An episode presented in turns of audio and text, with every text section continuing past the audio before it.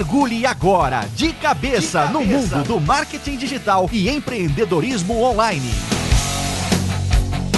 Eu sou Eric Menal. Sou o Bruno Moreira. E aí, Brunão, quanto tempo, velho? Tudo na paz? Tudo na paz e tranquilidade. Só aguardando o dia de gravar o podcast. Quem ouve a gente deve pensar os bichos não fazem nada, né? Ficam só, ainda gravam só uma vez a cada duas semanas. Só pra vocês saberem, hoje a gente tá encaixando uma gravação às duas da tarde no meio do expediente, porque é o único horário que a gente conseguiu. Isso considerando os horários noturnos e final, finais de semana pra gente achar um horário os dois juntos, né? Verdade, tá, tá complicado, mas a gente sempre dá um jeito. Só falta a gente aprender a ganhar dinheiro, cara. O resto e hoje o assunto tem bastante a ver com isso. Uma pequena introdução ao assunto e que fique claro, nós não somos usuários desses sites que a gente vai falar agora. Mas eu mandei pro Brunão um link de uma reportagem falando sobre Ashley Madison. Disclaimer, a gente não é usuário desses sites. Basicamente a ideia é uma rede social resumida, é uma rede social voltado para o mercado da infidelidade. A parte legal da matéria foi exatamente o que? É um negócio que é rentável. Os caras acharam nicho de mercado que tem gente querendo pagar para usar o serviço e eles estão buscando investidores. Porém, eles estão tendo um pouco de dificuldades, aliás, eles estão tendo bastante dificuldade para encontrar investidores, porque ninguém quer associar a marca a algo voltado à infidelidade. Então vamos lá, é, em nenhum momento a gente defende infidelidade, mesmo que eu apanharia em casa. Eu acho que tu também. O,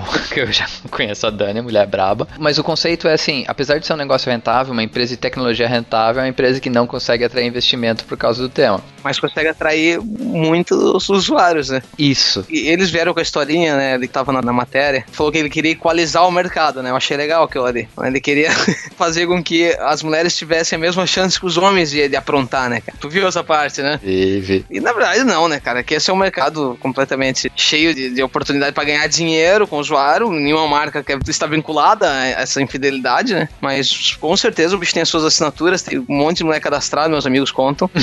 não, amigos afastados. Uns amigos, não é amigo. tem que pegar porque, pô, falar desse tema é difícil mesmo, né? O Léo vai ter trabalho editando esse podcast, cara.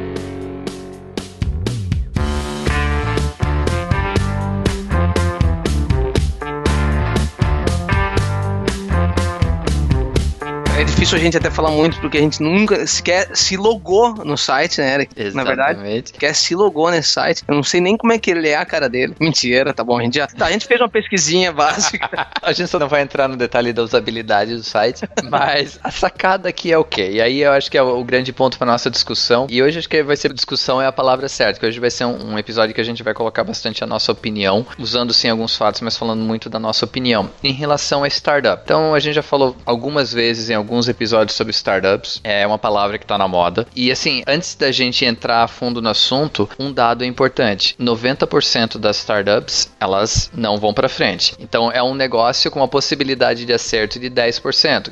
Você analisa como quiser. De cada 10 empresas, 9 vão à falência muito rápido. E o interessante disso é o que? A associação Ashley Madison, querendo ou não, é uma empresa de tecnologia extremamente rentável, mas que não cai nesse modelo de startup, não consegue esses fundos de investimento porque ninguém quer associar a marca. Mas a, a conversa de hoje, a conversa desse episódio, até porque tem. Eu sei que tem muita gente que ouve a gente que tem, as suas, tem a sua pequena empresa, tem a sua pequena empresa de tecnologia, tá desenvolvendo seu aplicativo. E tem sua ideia, né, de começar uma. Isso, exatamente. Então é a gente colocar as nossas opiniões, colocar alguns fatos, colocar algumas ideias de como você deve lidar com esse mundo de startup. Brunão, assim, acho que uma coisa a gente compartilha a mesma opinião. Essa marca startup, que hoje em dia é mais uma marca do que qualquer outra coisa, é um negócio chato pra cacete, né? Tem gente que se acha muito porque coloca esse carimbo de startup. Ah, eu tenho uma startup. Quando eu vou pra Salso vestido de camisa xadrez, eles falam: Olha, tá de startupeiro hoje, hein? Pra você ter ideia de como foi ficando nesse né, mercado, né? A gente bota um New Balance, que é aquela coisa meio assim, o pessoal já fica falando que nós somos startupeiro, né? Vamos lá, não vamos colocar, separar as coisas. É claro que tem a sua importância. A área de Silicon Valley, todo o conceito de tecnologia em volta daquela região, das grandes empresas de Google, Facebook, a Uber, que mudaram os seus mercados, Claro que isso tem a sua importância. Agora, querer colocar 10 mil empresinhas com ideias que, na boa, a grande parte delas não tem o mínimo significado, o mínimo objetivo, no mesmo bolo dessas grandes empresas que, na verdade, geram algo de valor, é algo que chega assim, a, chega ao ridículo. A, a, primeira dica, e aí não é a dica da semana, ainda Léo não põe a vinheta, a gente vai falar da dica, da, da dica do episódio depois. A primeira dica é quem ainda não assistiu a série Silicon Valley da HBO, ou assiste se tiver HBO, ou se não tiver HBO, baixa a torrent, não tem problema, vamos defender um pouquinho a pirataria aqui. É muito, muito, muito bom. Pô, eu não vi, cara, acredita? Eu Porra, bicho. Porra, bicho. Quando eu ouvir esse podcast, tu me dando essa dica, eu vou ouvir, né? Na verdade, a gente já falou dele no ano passado. Sim, já falamos várias vezes. Ah, eu que não tive meu tempo aí, não tava terminando House of Cards. Cara, eu quero chegar lá. Eu acabei o Demolidor é. essa semana. Acabamos de falar que não tinha tempo, cara. O que, que tu tá falando aí que tá. Calma, tá eu, eu, eu, eu, tenho que dividir algumas horas por noite pra esposa e pra ver TV com ela, cara. Sim, mas voltando ao assunto. Não, mas até pegando esse Silicon Valley, por quê? Primeiro, é bem curtinho, é um investimento de tempo bem tranquilo. Primeira temporada, oito episódios, dá quatro horas. A segunda, acho que tá no sexto, no sétimo episódio, tá quase terminando. Mas ele retrata esse, os absurdos do que acontece. De, claro, é o criador do Beavis e Butthead, então ele tem um, um, tom, mas é um tom inteligente, é um humor mais inteligente do que era na, o Beavis e Butthead na década de 90. Bem mais, bem mais inteligente, na verdade. Apesar de que eu adorava Beavis e Butthead. Cara, eu também, ainda mais que nossas cabeças parecem eles, né? É, total, né? o que eu vou falar um pouquinho é do meu sentimento com isso, né, Eric, com relação às, às startups. Ah, esse termo startup surgiu lá em, na década de 80, cara, é bem americano, né? E veio pro Brasil com força, assim, tipo, uns 10 anos atrás, vamos dizer assim, né? Veio com força, assim, de, nessa, nessa década, né? Vamos pensar assim, onde começaram a surgir essas empresas, principalmente de tecnologia, né? Porque startup nada é uma empresa que está começando, né? E que tem alto potencial de se tornar um negócio grande, que eles chamam de escalabilidade, né? Essa é a palavra-chave, cara. Essa é a palavra que se usa muito nesse mercado. E aí chegaram a esses números que tu citou no começo aí, 90% dão errado, que, cara, é um negócio, né? É, é isso que as pessoas às vezes esquecem, né? Abrir uma startup, ter uma ideia, começar um negócio, montar a equipe, ir atrás de investimento, qualquer coisa assim. Cara, é que nem abrir uma, uma pastelaria na esquina, cara. Até esse termo lá nos Estados Unidos, lá da década de quando surgiu, tinha a ver assim com empresas voltadas para a área de pesquisa e desenvolvimento, né? Era isso que era. Então era todas empresas voltadas para a tecnologia. Agora já, né, já não é mais bem assim, né? As pessoas esquecem que precisa ter o mesmo tipo de planejamento. O negócio ele tem um potencial diferente, porque muitas vezes são coisas que não existiram, né? Que não existiam até então, né? São ideias completamente novas. E só que a, a frustração é muito grande das pessoas, né? Elas acham que, né, tipo, vão catequizar mercados. Tem muita coisa no meio do caminho que se esquece às vezes de pesar. Vão atrás de ideia e, e aí traz ainda mais pro nosso mundo aqui, né? Pro mercado nacional, pro Brasil, que tu começa a perceber que é mais diferente ainda, né? Qualquer empreendedor que tu for falar que deu certo na vida com qualquer coisa que seja, vai te falar assim: ah, uma empresa precisa ter pelo menos 3, 4 anos, 5 de existência para tu começar a pensar se ela vai dar certo ou não, né? Isso. E os caras ficam achando que em dois anos vão ser o Facebook, né? Porque ficam vendo o, o filme do Facebook lá, né? aí, aí, assim, os caras já têm escritório, né? Por isso que surgiu esse termo do Startup. Os caras criam um negócio, daí criam uma logo bonita, pega um nome diferente aí, faz um escritório legal, né, cara? Com um monte de porta colorida e uns vidros para escrever, que nem o, Mark. Faz um monte de coisa assim e esquece de, de, de, pensar na ideia, esquece de trazer gente de conhecimento, né, cara? Mentores para dentro do negócio, esquece de, de pensar naquilo como um negócio. E aí se frustra. E ainda sem falar que a startup já é um jargão e vem junto com 300 jargões, daí começa a ver de criação de, da MVP, criação. Começa, os caras ficam focados às vezes na forma e esquecem, né, do, do conteúdo, né? Isso, e assim, que fique claro, tem muita coisa dentro desse mundo que é válido. Tu falou exemplo dos jargões. Conceitualmente, é uma coisa que é inteligente você fazer alguma coisa básica para testar no mercado. Conceito de falhar rapidamente, fail fast, é uma coisa que eles adoram falar. Legal, realmente é importante que você crie algo rápido, teste, limite o investimento de recursos para não investir todos os teus ovos numa coisa, de repente, aquela coisa que vem lá da, da época do meu avô, o ótimo é inimigo do bom, né? Tudo isso acaba sendo para justificar a existência da marca startup, na minha opinião. Cara, vamos lá. O ser humano tem essa característica de filtrar as informações que ele consome para que batam com o seu ponto de vista. O cara que tem uma ideia e diz assim, porra, eu vou abrir a minha startup, eu vou criar a minha empresa de tecnologia, eu vou virar, eu vi o filme do Facebook 14 vezes, eu vou virar o novo Mark Zuckerberg. ele esquece que o Facebook, o, o Google, a Apple, o LinkedIn são pontos fora da curva, cara. São pontos fora da curva. Você querer usar isso como espelho para se motivar, ótimo. Você querer usar isso como modelo para que, ah, eu vou largar tudo e vou. Assim, e a gente defende empreendedorismo, que fique fique claro isso. Assim, nós dois temos essa vertente na gente. A gente saiu do mundo corporativo e eu sei o quão difícil é empreender, mas existe essa coisa do, do nível. Quem tem uma startup se acha num nível diferente. Eles não gostam de se chamar de empreendedores, preferem ser considerados como donos de uma startup. E isso é algo que realmente, é, a, além da falta de resultado que traz, e os números mostram isso, essa taxa de falha de 90% mostra isso, é a falta de geração de valor para a sociedade, né?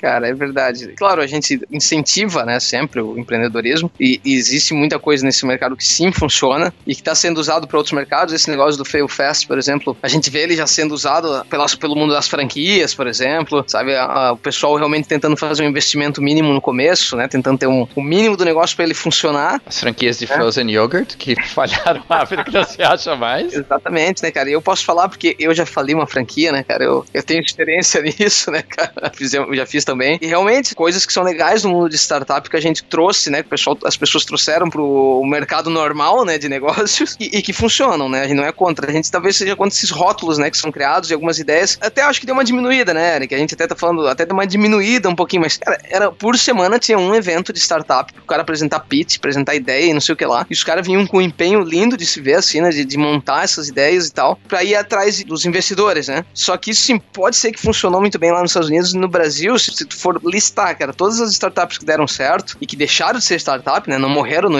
como startups, né, já são empresas hoje formadas, caso de Conta Azul, Easy Taxi, quem mais aí, Eric? Cita mais algumas. Porra, no Brasil, cara. Gato me, quebrou. Né, Gato me quebrou. Mas é, são, são, essas duas que vêm à cabeça pela. A, acho que a resultados digitais pode cair nesse modelo. É, eles têm um produto muito legal e também estão nesse modelo de cresceram, né? Começaram investindo muito e agora cresceram. Então, são, são empresas que, sim, venceram essa fase. É que eles não trabalharam só com os rótulos, né? Eles tinham algo de valor, tinham um produto que gerava valor para o consumidor final. Exatamente. O, o Conta Azul, o pessoal do Conta Azul foi acelerado, né? Que isso também é outro termo de startup, né? Foi acelerado no Vale do Silício, né? Ele teve o esquema de entrar lá pro 500 Startups, né? Isso, isso mudou a história deles, mudaram o nome, né? Entenderam o mercado de outra forma, mas o que eles buscaram foi experiência, né? E, e claro, conseguiram investimento depois disso, né? Como o pessoal do Easy Taxi, como, lá, como teve o pessoal do Peixe Urbano, né? Vamos pensar assim, que já não, não deu mais tão certo. Pensar na Groupon nos Estados Unidos, né? Que perdeu a chance de ouro de, de se venderem lá por, não sei, era 7, 8 bilhões na época. É verdade. Eu gosto da história do, do, do Easy Taxi, sei bem superficial, tá? Então se eu falar alguma besteira, alguém vem comente lá, né, me corrigindo. Mas a parte que eu gosto da história do Taxi é que ele tinha ideia, fez a tecnologia, conseguiu, e ele foi atrás do que tinha aqui, tipo, ele tinha, teve que dar a cara no mercado, porque o único jeito de fazer aquilo lá funcionar era ter taxistas usando. E aí ele conta, eu vi um vídeo dele onde ele fala que ele ia nas portas de hotéis falar com os taxistas. Ele ia porque ele precisava botar os taxistas para dentro do aplicativo, né? E aí com um monte de taxista lá, beleza, o marketing podia ser voltado pro público final para encher de gente no, no aplicativo, mas se tu chamasse um táxi e ele não viesse no tempo certo, e eu uso bastante nesses aplicativos de táxi, cara. Qualquer aplicativo, qualquer coisa de tecnologia que, que dê certo é porque tu resolveu um problema, não adianta, né? Isso. Resolveu com qualidade, né? Então, tipo, pede um táxi, ele, o cara berra que te pegou, peguei, né? O cara lá, o taxista, em cinco minutos tá na porta da tua casa, porque o bicho já tem a tua geolocalização, tudo, né? Ele resolveu um problema, um, um aplicativo simples, mas ele precisou passar por uma fase de empresa mesmo, né? Inclusive, no Brasil é muito comum que uma empresa seja investida, uma empresa seja comprada, qualquer coisa assim, depois que tu já tenha uma série de clientes. Depois que o teu potencial já tenha se testado mesmo, né? Nos Estados Unidos, os caras até podem ter que investir assim, em empresas pelo pitch, olhando, cara, esses caras têm uma ideia, vão meter dinheiro. Tipo, isso no Brasil não, não, não funcionou tão bem assim. Não, e claro, já caiu mais ainda por conta, né? Não, mas mesmo lá, Brunão, assim, lá tá bem dividido essa coisa do angel. O angel investor, sim, ele é o cara que vai no pitch, ele é o cara que vai acreditar na ideia, ele vai botar lá uma grana que não é tanto assim, mas é aquela grana assim que o cara sabe que se ele conseguir um retorno, sei lá, de cada 10 que ele investir, ele conseguir o retorno de uma ou duas, ele vai ganhar dinheiro. Por, ele, ele trabalha com a matemática do mercado e ele põe um pouco de dinheiro só para dar aquele start baseado no pitch. E aí entra assim os VCs, os venture capital, entra os fundos de investimento, entra os round A, B, C. É essa coisa da avaliação de mercado que é uma coisa que ainda me impressiona e eu vou usar esse termo com muito cuidado, porque aí as pessoas vão achar que eu tô falando outra coisa. Quando eu uso o termo bolha, não tem nada a ver com a bolha dos anos dos anos 2000. Era diferente, era, era bem diferente. Mas Existe sim uma espécie de bolha, tem muito dinheiro entrando, muita avaliação de empresa na casa dos bilhões. Porra, eu esqueci de olhar esse dado, se, se eu conseguir achar eu vou colocar no, no post do episódio. Mas já existe um, um, um número de empresas muito grandes de tecnologia avaliadas em mais de um bilhão. Tem que cuidar com esse termo, avaliadas em mais de um bilhão. Elas não geram receita, elas dão prejuízo. É, e assim, é interessante como o mercado vai buscando as informações. É, de novo, as pessoas buscam as informações que elas querem. A Amazon é uma puta de uma empresa. Uma puta de uma empresa. É, adoro o produto deles. Eu acho que eles têm um futuro gigantesco. Mas é uma empresa que até hoje não deu lucro. E tem potencial para isso? Tem. Eles estão. É que eles vão chutando para tudo que é lado, vão aumentando o tamanho, mas eu acho que uma hora eles vão cair no modelo deles perfeito e vai dar lucro. Então, adota-se essa coisa de que, ah, ah não, não, não, não precisa dar lucro, sabe? Parece que ter, ter lucro é uma coisa ruim, ter receita é uma coisa ruim. Usa-se unidades de medida que, cara, desculpa, não existe dados para me provarem que isso tem vai ter valor financeiro algum dia. Então, eu, eu sempre gosto de olhar, e aí eu não vou citar nomes porque é sacanagem, mas em empresas no Brasil também, startups no Brasil, os dados que elas divulgam para o mercado, os dados que elas colocam. Quando uma empresa começa a colocar como número de demo, número de usuários cadastrados, Snapchat essa semana veio com um número absurdo de números de mensagens trocadas entre pessoas de 15 e 34 anos. Tá, mas cadê o valor financeiro nisso? Quando a gente falou lá no início que uma startup tem que ser uma empresa, tem que fechar o balanço contábil no fim do mês. Tu tem que poder pagar os funcionários em dia. É essa realidade virtual que criou-se em volta da startup que é uma coisa que me preocupa e eu vou usar o termo sim bolha. Eu acho que é uma bolha que não vai gerar um impacto no mercado que gerou no ano 2000. Eu tava nos Estados Unidos, eu tava numa empresa dessa, eu senti na pele o que foi isso, mas vai impactar sim de forma muito grande essa cultura de startup, na minha opinião. Tu é um bolha, né? Eu sou, não, a cabeça de, com a cabeça desse tamanho, é lógico que eu sou uma bolha, né, cara? Não, mas eu, eu concordo completamente também, Eric. Boa. Por exemplo, Facebook virou o jogo, né? Claro, ela tem uma fonte de receita hoje, cara. Quando ele fez o IPO lá e foi pra bolsa e tal, se falava muito que ele ainda não conseguia fazer. Hoje, nós sabemos só o que a gente gasta no Facebook, né? Nós, uns pobreta, né, cara? Que a gente gasta no Facebook, a gente fica assustado com. Porra, eu queria que me pagassem o que eu gasto no Facebook, já tava bom, né? O Facebook com certeza conseguiu virar o jogo e, e, e aí entrou nessa nova fase de, de, startups que são de aquisições e fusões, né? Que é mais ou menos acho que a gente tá vivendo hoje, né? Também tem o pessoal startupeiro que tá criando empresa só para ser comprado, né? Ou para se fundir com outro. Tem esse pessoal também, né? Que cria para isso. E eu acredito assim, que uma empresa que é criada nesse formato, né? Que vai só ser criada só para ser comprada, tipo, tem até as suas dificuldades, porque já não é um negócio que o cara tá criando lá com o mesmo carinho, né? O bicho cria para fazer uma empresa que quer mudar o mundo, que quer aquela coisa toda, né? Mas isso é verdade, né? Tem um monte de gente que acha que um dia vai ser comprado que nem o WhatsApp pelo Facebook, né? 16 bilhões sem dar um real, né, cara, de lucro. Tem muita coisa ainda, né? Muito a que se estudar nesse mercado de startups e o mercado ainda tá em ebulição, né, cara? Ainda tem bastante gente entrando e, e é isso, cria-se uma bolha assim, porque é dinheiro que tá indo pra, pra startups que são só especulação, né, cara? Uma coisa meio Eike Batista, assim, né? Cara, tá, tá, aí um, tá aí um bom exemplo, cara. Tá aí, desculpa, mas tá aí um bom exemplo. Aí é especulação. Sim, é aquilo que a gente fala, o PPT aceita tudo, né, cara? É verdade. o PPT aceita tudo. O PPT e o Excel, né, cara? É, o Excel não deveria, mas acaba aceitando tudo também. Mas o legal, o legal do cara tá fazendo uma planilha do Excel assim de contabilidade da empresa, o cara fala assim: porra, mês que vem eu não vou ter dinheiro, a não ser que eu não pague isso aqui. Daí o cara deleta e pronto, cara, acabou. Os seus problemas acabaram, né, cara?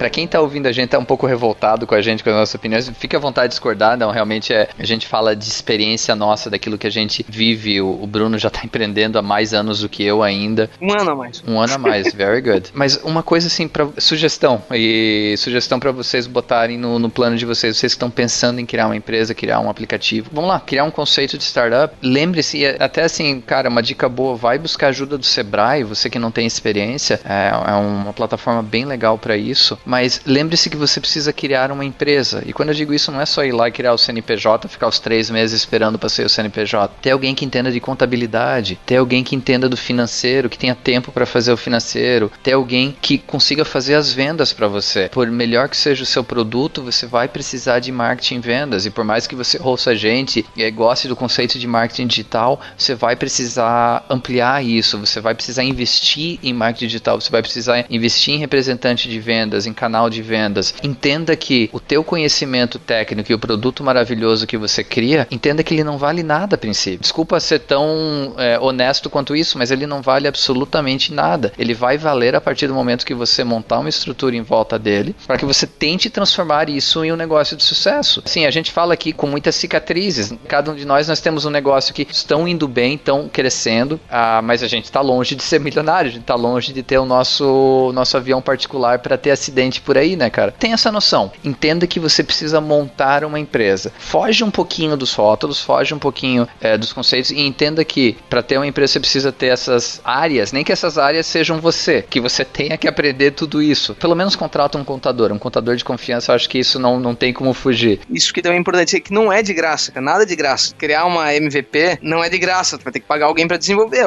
Se você for o desenvolvedor, ok, mas tu vai levar quanto tempo? Três meses lá pra fazer algum um protótipo. Quanto que custa a tua hora? É, exatamente, quanto que é a tua hora? Tu vai ficar focado só nisso, né? Outra coisa é não tenha pressa. Cara, esse também é ainda bem que eu lembrei disso agora, né?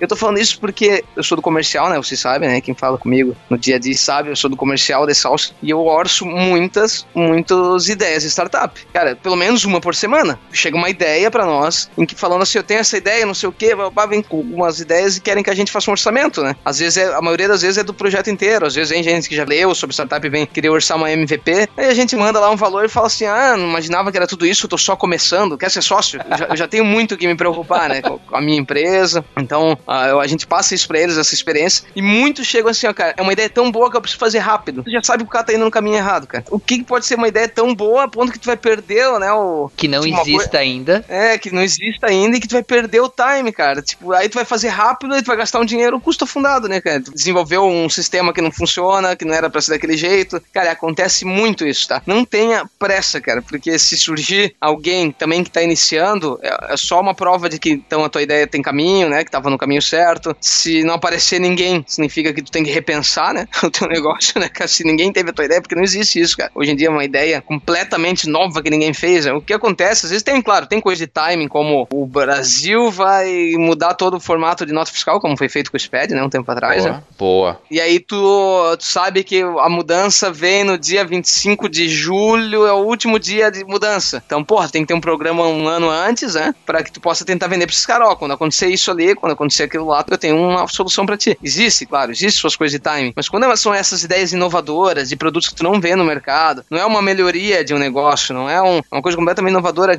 cara, essas ideias são as que tem que sentar mais, desenhar, desenhar, desenhar, desenhar, né, cara? Conversar com gente que entende, desenhar de novo, conversar com gente que entende, antes de tu realmente chegar no ponto de investir e desenvolver, porque tudo tu tem que botar dinheiro, cara. Se não é dinheiro, é o teu tempo que é caro. Marketing, cara, o Facebook é pago, a gente já falou isso mais de uma vez aqui, Twitter é pago, LinkedIn é pago, não existe mais nada que vai funcionar só no impulsionamento. Talvez o pessoal pense, né, Eric, que a gente só fala em dinheiro, em pagar, e não, não pensa nas campanhas virais que podem acontecer, né, cara? Beleza, mas tipo, daí tu tá mirando num, né, numa formiga. E tomara que acerte, cara. E tomar, mas assim, é importante dar um pouco de dose de realidade. E, cara, deixa eu pegar. Esse ponto que você falou é perfeito. Tudo custa. Vamos pegar assim o exemplo das campanhas de vídeo da Spark, dos nossos vídeos que a gente tem lá no YouTube. Cara, é um negócio que dá um prazer danado pra gente. Eu e o Diogo, a gente ama fazer isso. Então tem um valor emocional que eu não consigo botar valor financeiro em cima dele. Porém, se for considerar o custo de produção, mesmo o que a gente recebe de do YouTube Ads lá de, de receita dos ads, não paga a conta e tá longe de pagar. A gente espera que um dia lá na frente pague. A gente já adotou como modelo nosso, a gente faz isso primeiro porque a gente curte, segundo porque a gente tá vendo o valor que gera para as pessoas, tá? Eu sempre brinco, eu, eu ainda vou pro inferno, mas eu espero ir pelo menos para a área VIP do inferno quando eu morrer, né? Então tem esse lado pessoal nosso que a gente envolve isso. Agora, se tentasse explicar isso para um investidor como um negócio de retorno financeiro, hoje não é e eu acho que não vai ser nos próximos anos, talvez só lá na frente. Tudo custa, tudo custa. A coisa de você, vamos pensar B2C e B2B, tanto faz. Você pegar o cartão de crédito do cara ou você conseguir faturar uma empresa, você conseguir fazer a venda não é porque você tem o produto top foda que você vai conseguir entrar na, no, no mercado. Tem que lembrar disso. Muita gente esquece desse pequeno detalhe, que não é só fazer um produto bom. Então você foi lá, criou a sua empresa, montou a estrutura aqui, foi lá, pesquisou no Sebrae, pegou ajuda do Sebrae, é, montou uma estrutura legal, desenvolveu, que contratou a gente. Criou uma ideia que deu certo nos Estados Unidos. Criou uma ideia que deu certo nos Estados Unidos, conseguiu um investidor, conseguiu um investidor anjo. Beleza, tudo isso é legal e tudo isso é necessário. Tu é comercial, tu sabe o, o como que é. Você conseguir fazer a venda é outra história. Então, assim, eu sempre brinco, principalmente em B2B, é, você precisa chegar na pessoa certa no momento certo. E esse momento certo pode ser o cara tá insatisfeito com alguma coisa, o cara tem a necessidade de SPED ali que você comentou, o cara tá buscando preço. Então, assim, entenda que é uma série de fatores que tem que acontecer ao mesmo tempo para que você consiga. Então, quando a gente fala em funil de vendas, que é outro conceito importante para quem tem empresa, não é, não é sacanagem, é importante porque você precisa ter volume. Nem tudo é, aliás, muito pelo contrário. Você vai colocar um monte de gente lá na boca do funil, mas lá embaixo na saída vai sair poucos, porque é essa coisa do timing. O timing é vital, a estratégia é vital. E aí a, a grande pergunta é: você tem fôlego financeiro para sobreviver até esse pessoal que primeiro colocar o pessoal na boca do funil e o pessoal que tá lá até ele descer o funil e sair quem tem que sair para te dar para te dar a receita necessária? Você tem que fazer esses cálculos e você tem que responder essa pergunta. Eu sei que eu tô revoltado hoje, mas é essa coisa do mundo startup que meio que esquece um pouco disso. Esquece dessa coisa do lucro, da necessidade do lucro, a necessidade de gerar um modelo, um modelo que seja rentável, que seja que, so, que a empresa possa sobreviver, né? Verdade, vocês viram que a voz do Eric, mesmo quando ele tá nervoso, não muda, né? O Eric tem um tom de voz. Todo mundo fala isso, o Eric é sempre muito pacato, assim, né? O Eric é bom, né? Que é bonzinho, viu, Eric? As pessoas não... não conhecem o lado. O lado secreto, né? O, o lado, lado negro da força. O lado abinejado.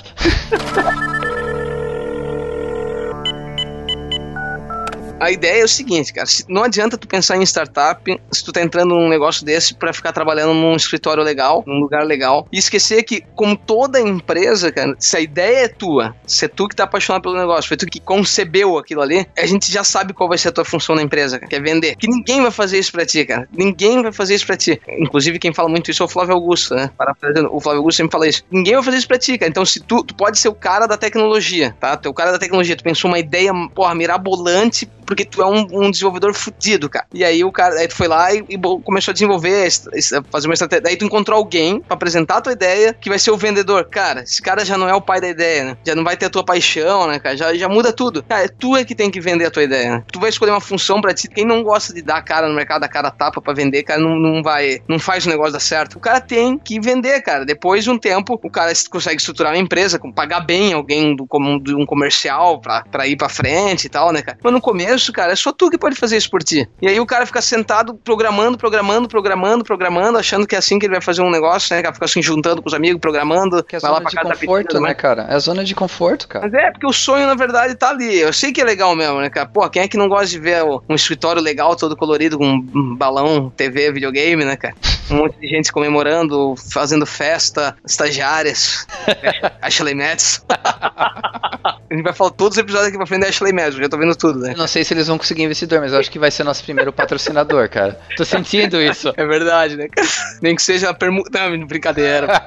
é muito legal, né, cara? Tem uma coisa assim muito de, porra, eu, eu queria muito trabalhar no escritório daquele tal. Beleza, cara, mas até chegar naquilo lá, teu trabalho é vender, cara. Tu vai se matar pra vender, bicho. Qualquer coisa que seja, cara. Ah, mas isso aqui se vende sozinho. É um. Como é que fala? Como é que saiu esses, esses de compra? Como é que era? Não é compra coletiva, era que, que o pessoal paga mensalidade de compra, assim, clube, sabe? Clube de compra. Clube de compra, muito bem. Cara, pô, teve gente que veio, teve investidor de fora que veio, o cara que abriu um negócio de, de sapato feminino, não sei se tu viu, lembra desse. Pô, o cara tinha um negócio que funcionava lá na Europa, tal, não sei se era da Holanda, cara. E ele veio pro Brasil com dinheiro e falou: vou abrir um clube de compra de sapato feminino. Mulher brasileira é vaidosa, compra um sapato por meio, daí sai fazendo aqueles focus grouping ou saindo fazendo pesquisa na rua, perguntando: tu gostaria de assinar um negócio que o sapato ficasse mais barato, tu compraria um, um sapato por mês? Todo mundo falou: mas é claro, porra, pô, vou pagar mais barato, eu compraria um por mês. Aí ele pensou: pô, minha ideia tá testada. Mas lá tu vai abrir, cara. Aqui no Brasil, o que, que aconteceu muito com esses compra, grupo de compra? E não é a compra coletiva, né? Aquele que faz assinatura que nem o Wine tem, né? Isso, isso. Faz uma assinatura e tu recebe em casa todo mês um sapato diferente, uma, uma cueca diferente, ou um vinho diferente, né? É que o brasileiro tem uma coisa que o bicho trabalha com orçamento mensal, né? Hoje eu faço uma assinatura do Netflix que é 17 reais, o brasileiro é assim, cara. Pode falar com qualquer amigo teu que é verdade isso aí, né? Hum. O cara vai lá, faz uma assinatura de 17 reais no Netflix e pensa, ah, que barato. Aí há dois meses o bicho já cancela já, tá ligado? Já vi toda a minha série brasileira. É assim, tipo, não tem essa coisa de ficar pagando. E os caras que estão procurando a. Como é que é a palavra mágica que todo mundo procura? Escalabilidade. Recorrência. A recorrência. recorrência. Todo mundo tá procurando recorrência e pensa assim, ó, beleza, no começo eu vou ter 10 caras me dando 17 reais, mas no futuro eu vou ter mil. E aí esquece que no Brasil, cara, e eu sei de casos aqui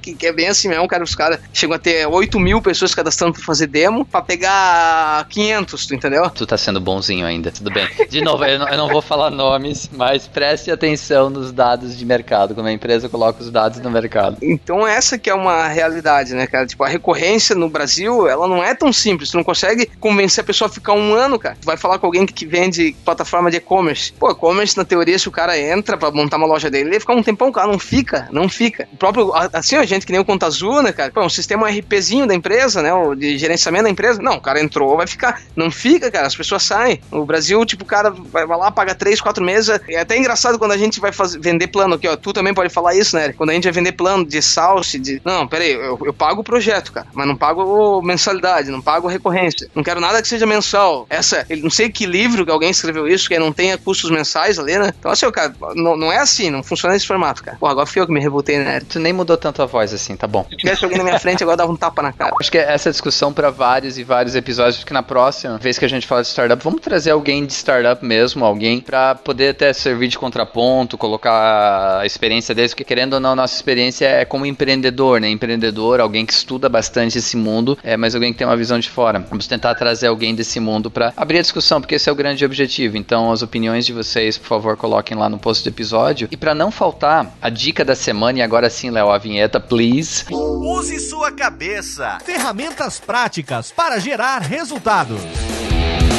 A dica da semana tem tudo a ver com o assunto que a gente discutiu, a dica do episódio, né, tem tudo a ver com o que a gente discutiu. E na verdade, assim, o único problema é que é em inglês o material. Você que sabe inglês ou você que consegue acompanhar inglês vai curtir bastante. Na verdade, vou dar duas dicas, partindo de dois podcasts. Um é um podcast que é How to Start a Startup, e a gente vai colocar o, o link lá no, no post do episódio. E na verdade foi um curso é, na Universidade de Stanford, que é lá no, no, coração do Vale do Silício, e que é muito, muito, muito legal. Foram 20 episódios. A gente vai colocar o link, na verdade, também de uma página que tem os 20 vídeos que, for, que foram esses cursos. Então, o, a parte do podcast é o áudio né, desses vídeos. Pessoas desse mundo, que na verdade partiu do pessoal da Y Combinator, que é uma, uma incubadora barra aceleradora. E aí eles trazem vários donos de empresa, dono de Dropbox, dono de Airbnb, e eles vão separando tudo que é necessário para você você ter uma startup. Então é muito, muito, muito legal. É, ele dá, assim, ele foge da questão um pouco do rótulo e entra realmente nas questões táticas do que você precisa fazer. E uma outra dica que é rapidinho também que eu gostaria de passar para vocês que é um outro podcast em inglês também que é Startups for the Rest of Us. Esse é muito legal, já tá um bom tempo, já tá no episódio quase 200, eu acho. E são dois caras, dois caras, cada um, eles se chamam de micropreneurs, então são caras que têm a sua própria empresa que tocam sozinhos e contratam alguns freelancers para tocar. E eles vão discutindo coisas do dia a dia de startup, de, de empresa de tecnologia, mas de forma bem, bem, bem realista. Então eles falam dos problemas das empresas deles, eles realmente não, em inglês a gente usa a expressão, eles não têm sugarcoating, eles não tentam amaciar a situação. Então são esses dois podcasts e um com, um com um vídeo que a gente vai colocar os links lá no post do episódio para quem quiser dar uma olhada. Quem tiver dificuldade com inglês, uma dica Duolingo. Mentira.